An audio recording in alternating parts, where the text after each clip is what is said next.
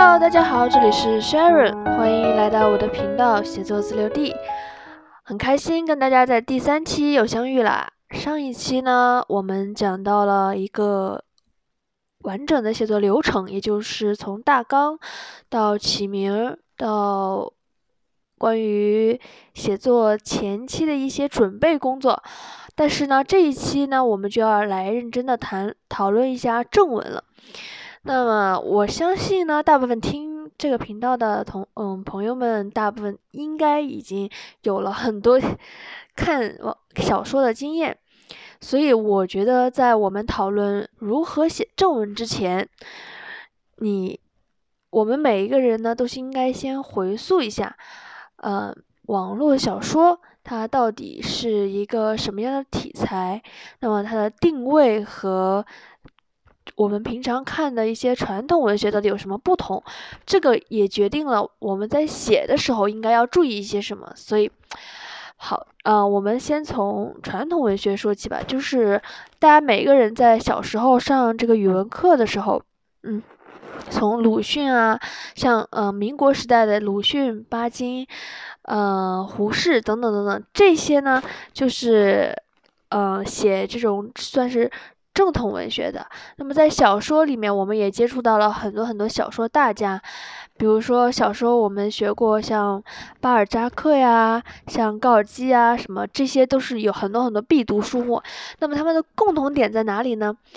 嗯，不同的其实是这样子的，就是不管是俄国文学，呃，欧美呃美国有什么，美国我不知道有什么文学，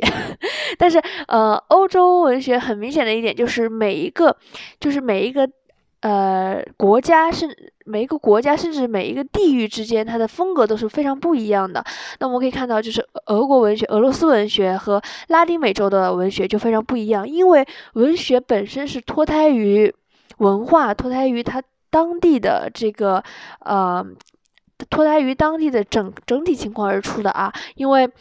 怎么说呢？当作家在创作的时候，他一定是会带入他个人的生活经验，带入他的一些很多对于人生的体会，呃，包括他对于现实的这个问题的一些批评啊和反思，就像民国时代的鲁迅一样。那么有个特点就是，像我在第一期说过的，他们不一定会考虑自己到底就是说。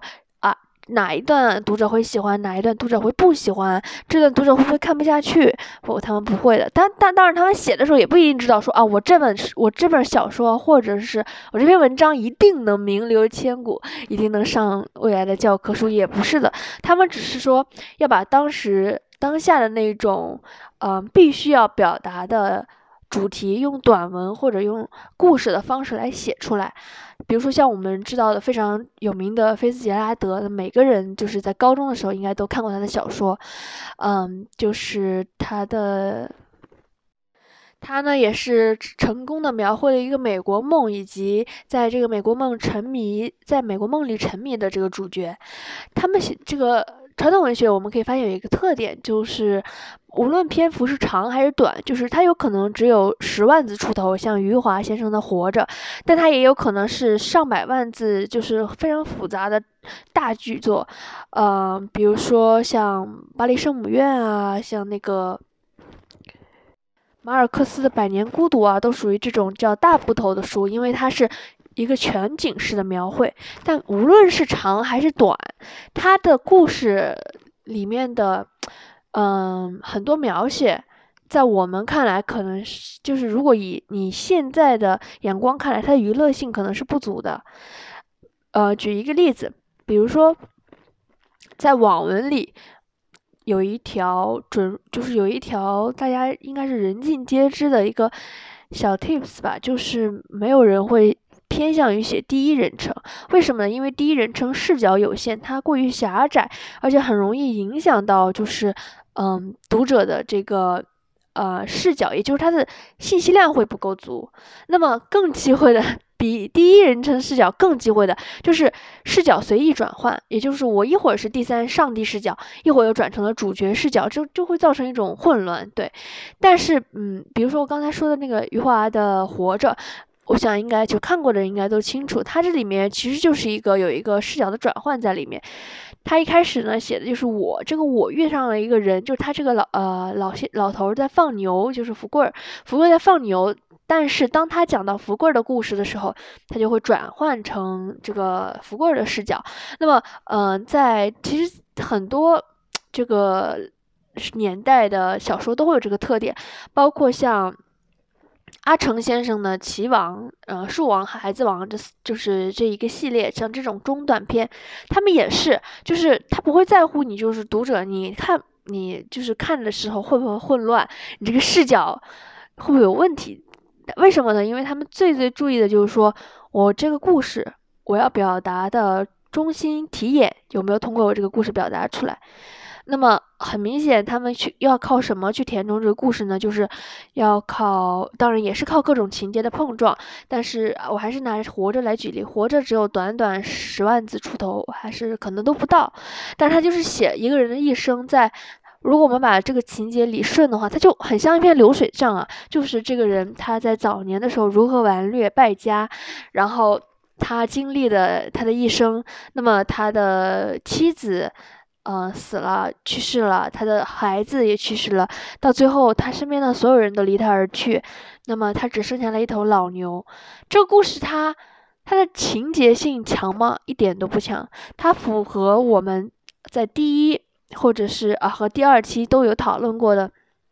就是需要有一个东西来吊着读者的这个心，来就是有一根羽毛一样，一直要刮勾着他往前走的东西嘛？可以看到都是没有的，但是这就是传传统文学的特点之一，就是他不在乎，他不在乎你到底能不能看下去，他就是这样写，因为他本身是呃，我觉得可以这么说，就是他把他这个故事会当做一个作品去雕刻，那这个作品到底有没有人欣赏，其实对他们来说当下并不是最重要的，而是他们如何用这个作品把他们要表达的中心点表达出来。那么活着的中心，它就是一个，其实说实话，就是在对于这个年，它有一个特殊的年代性。那么我们要是，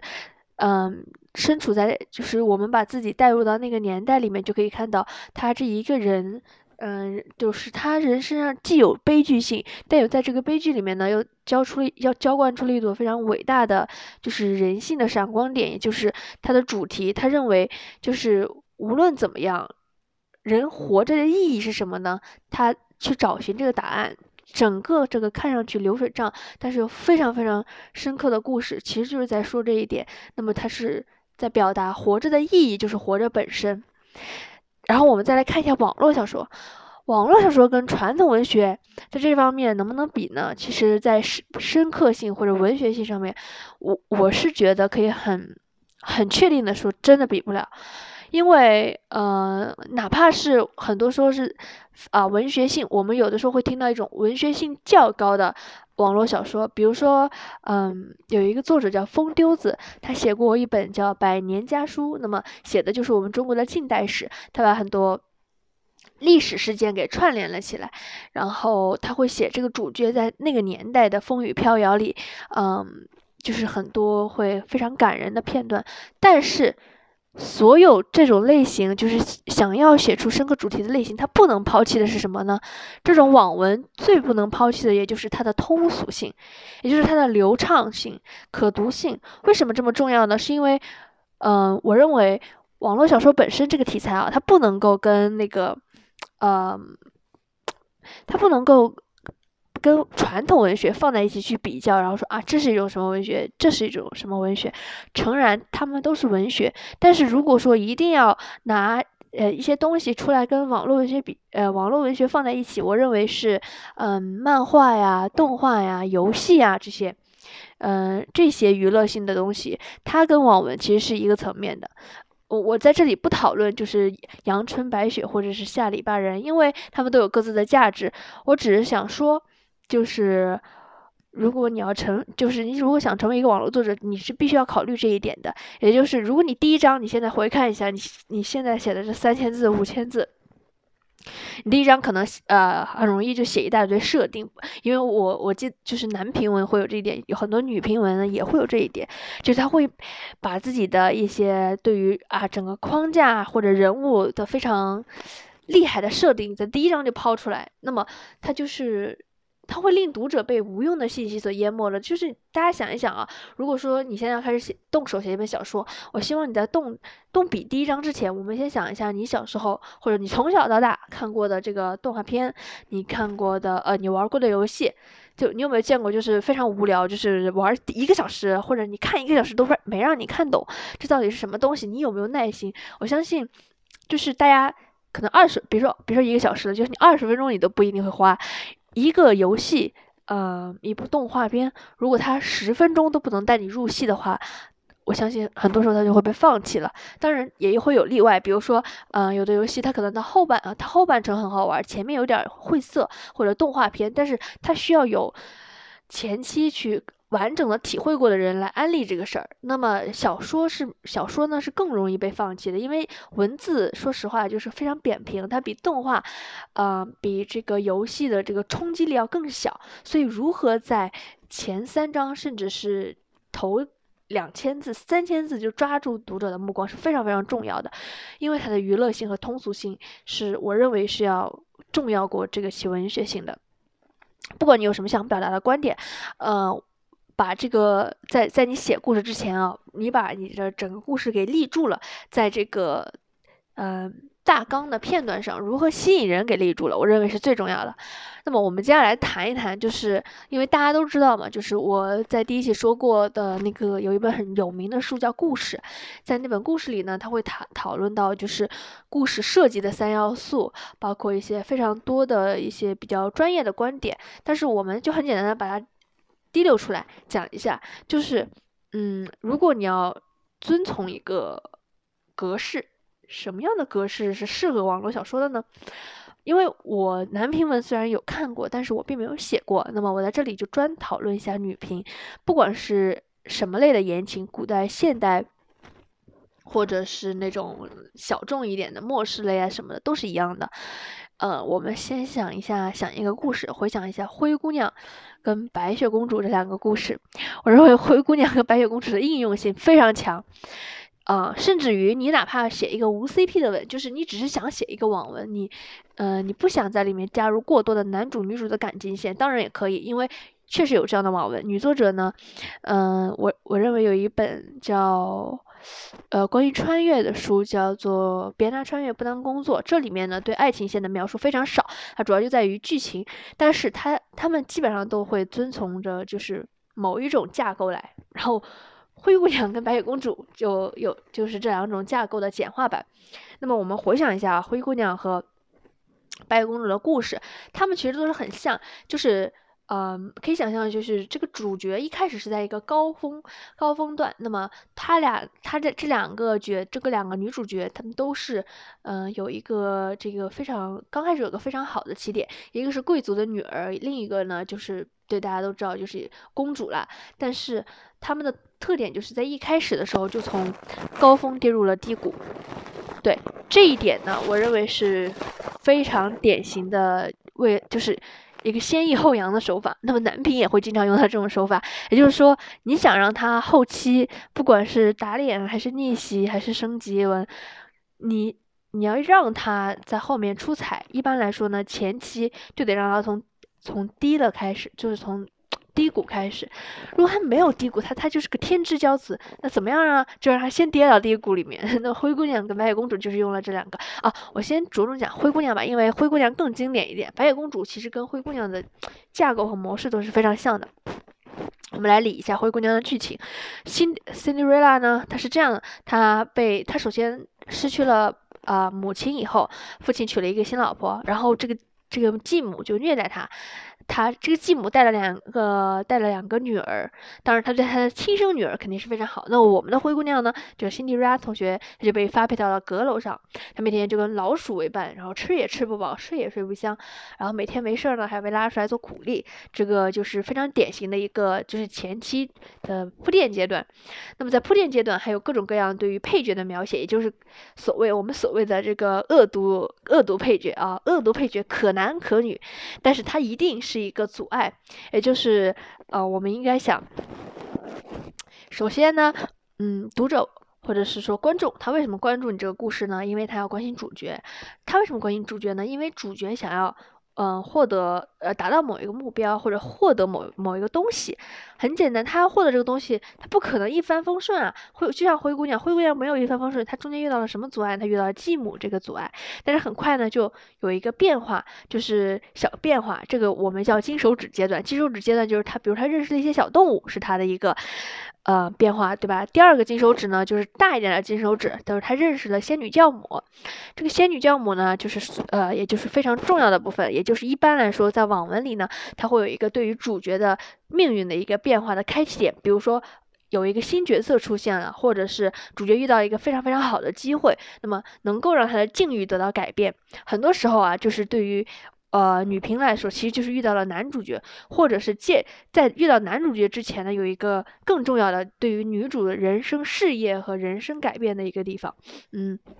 这点我们按下稍就是以后会说啊。然后继续来看，接着呢，灰姑娘还是在被压榨、被压榨的阶段。那么有一个很简单的就是例子，就是这里面有一个很好的先抑后扬的手法，就是她，嗯。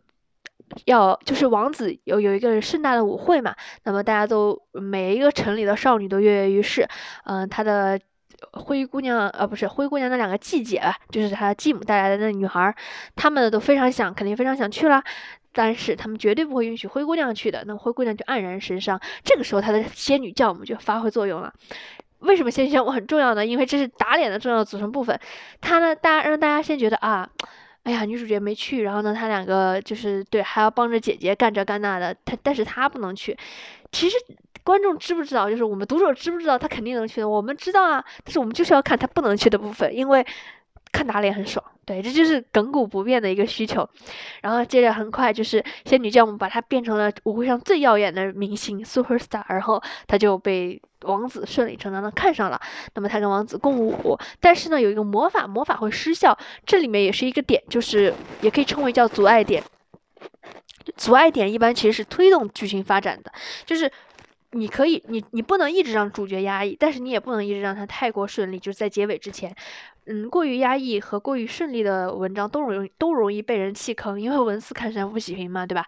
所以我们可以看到，就是他。在午夜十二点的钟声来临之前呢。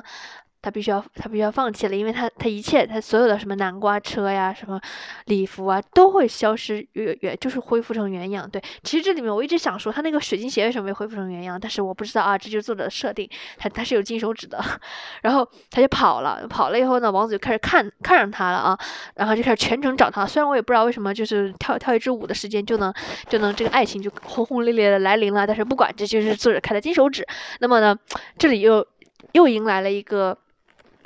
就是打脸的一个铺垫，其实又是起起伏伏的小高峰，也就是灰姑娘又躲起来了，然后那么她的姐，她的两个姐姐，嗯，包括全城的少女都希望自己能穿上那只水晶鞋。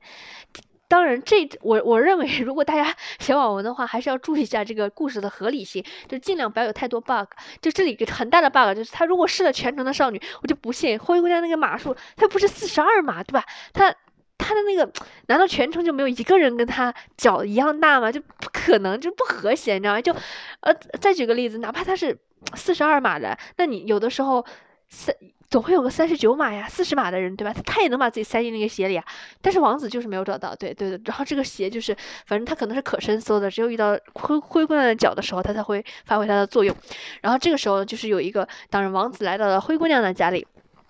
然后两个季姐啊，这两个恶毒女配就来试鞋了。嗯，这里其实有一个非常血腥的部分。那么在网文里面，一般就是对于嗯恶毒配角的一个惩罚，就是他好像是把脚后跟给削掉了，一个把脚大拇指给剁掉了。我看的时候我就哇，我就说姑娘真是一条汉子，真的就为了穿个鞋，这能做成牺牲到这种地步？就你虽然穿上了鞋，王子也不一定会把你娶回家，好吗？但是啊，啊，按下不表。然后这这个时候呢，灰姑娘就当然闪亮登场。这个闪亮登场呢，我们在网络网络小说的部分里可以称之为小高潮。这小高潮的渲染和铺垫是非常重要的，就是我们刚刚说的，像季姐的试鞋就是一个铺垫部分。然后，嗯，他试鞋了，然后他穿上了，然后，对，其实我虽然我不知道，就 是他竟然爱上了王子，竟然爱上了他，怎么会认不出来他呢？他他还当然也认出来了，但他还要让人一个个试鞋，真的是很奇怪啊。然后，总之灰姑娘试到了鞋，她把他接了回家，然后王子跟公主从此幸福的生活在了一起。至于他们往后在婚姻里面会不会遇到？触到暗礁，这个我们按下不表，我们也不知道。但是它整个故事就是一个非常完整的，就是从挫折到金手指一、金手指二，到小高潮，到再度滑入低谷，然后再再到一个最终的高潮和一个完整平滑的结尾。它整整个的这个结构，我们拆分开来看啊，是非常非常非常适合。做这个网络小说的大纲的，呃，因为它就是说有一个共性，就在于读者对于这个戏剧性的一个追求。那么它，我们既然追求的是通俗和娱乐性，那你想这个故事要是有一个，嗯，非常就是它一个典型的波动，那就很重要了。就是无论你的，无论你的这个主角啊是古代啊还是现代的，他他就是。身份什么你都可以不用不用管，但是呢，这个前面的铺垫部分你就得给他想好了，就他遇到什么样的挫折，你得给读者们一个关心他的理由。所以说，嗯，这也是我这一期想讲的重点。也就是说，当你看，我认为当你开始一个小说之前，你就可以，呃。嗯，整理出来一个完整的结构了。这个结构里呢，同时哦，同时也要整理出来一个你的大概的中心利益。比如说，我我说过了，你一开始想好的那个梗，就是很独特的一个对一个部分。就比如说它的剧情梗啊，或者是很好玩的一个人设梗，这些呢虽然很重要，但是更重要的就是这些角色要如何被放置到你的故事里。对，所以这是我这一期主要讲架构的原因。那么。更多内容，我们下期再见喽。